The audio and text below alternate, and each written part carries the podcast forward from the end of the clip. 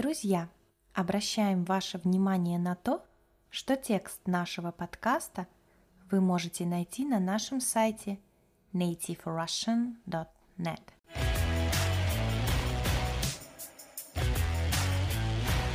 Всем привет! С вами на связи Настя.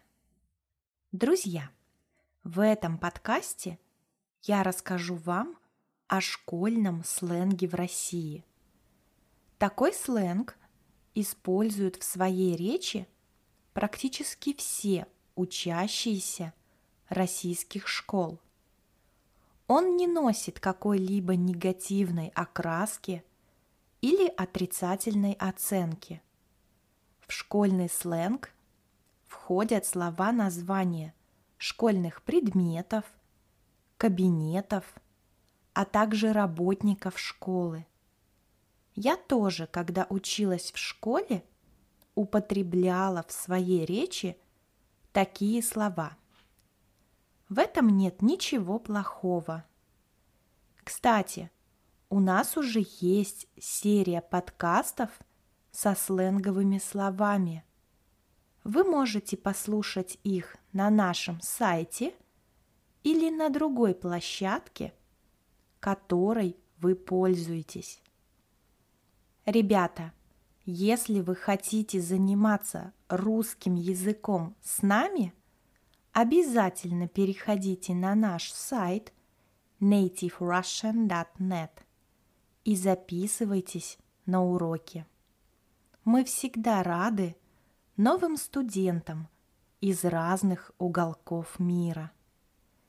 Итак, Давайте вернемся к теме этого подкаста. Школьные жаргонизмы или сленговые слова для всех детей-школьников – это игра слов и со словами. Изменение смысла, искажение формы происходит только для того, чтобы речь стала более эмоциональной – и выразительный. Слово «искажение» – это синоним к слову «изменение». Давайте начнем с того, как школьники на своем языке называют разные предметы, которые они изучают. Например, русиш – это русский язык, матеша – это математика. Физра – это физическая культура или сокращенно физкультура. English – так дети сокращенно называют английский язык. Для оценок тоже есть свои интересные сленговые названия. Например, двойку школьники называют парой – тройка, тройбан или трояк, четверка, четвертак, пятерка, пятак или пятифон. Кстати, в России пятибальная система оценивания школьников и студентов в колледжах и высших учебных заведениях. Знаю, что в некоторых странах существует оценивание буквами, а в некоторых странах цифрами, как у нас. Но бывает, что система десятибальная. Интересно, что в каждой стране свои правила. Столовую, то есть помещение, где кушают школьники, дети называют столовкой.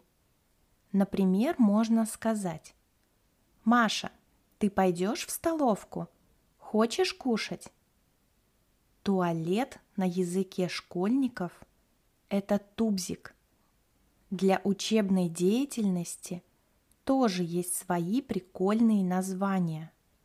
Прикольный – это значит необычный, забавный, может быть даже смешной.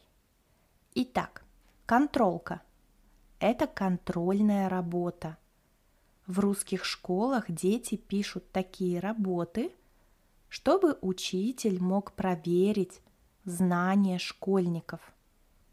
Обычно мы пишем контролки после того, как прошли какую-то большую тему по тому или иному предмету.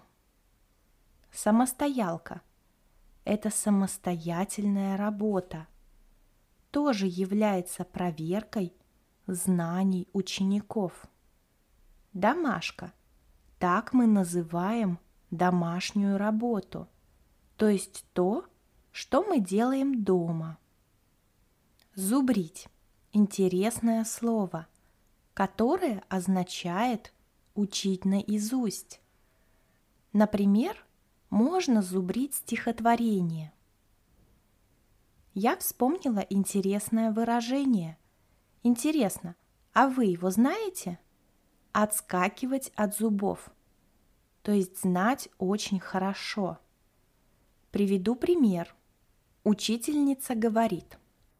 Коля, чтобы на следующий урок эта тема отскакивала у тебя от зубов.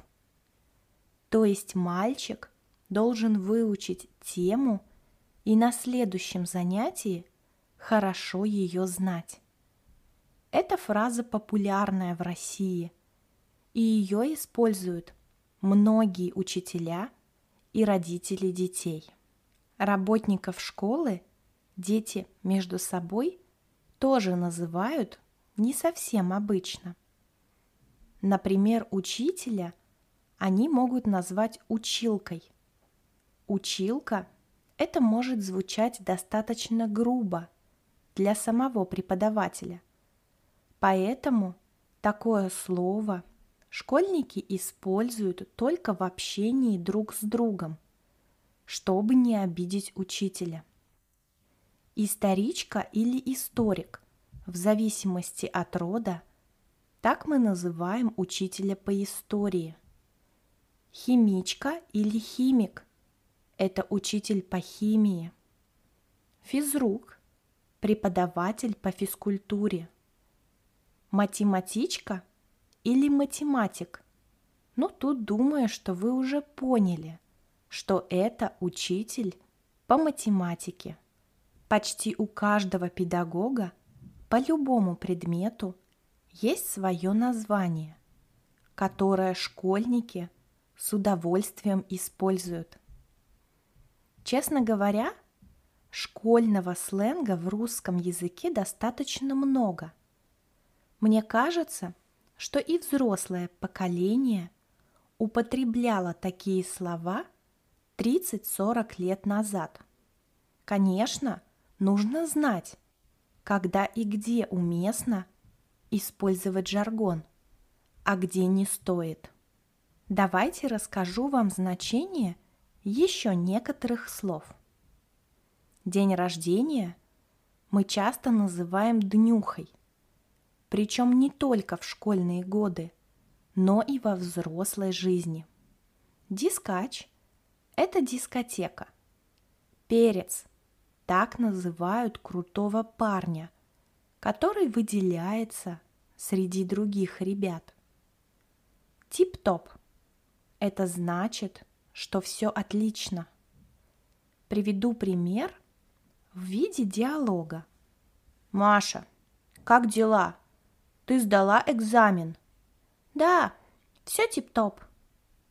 Выражение «не парься» означает, что не нужно переживать. Не парься, не переживай, не волнуйся. ЛП. Так в настоящее время называют лучшую подругу. Проще говоря, это просто первые две буквы слов «лучшая подруга».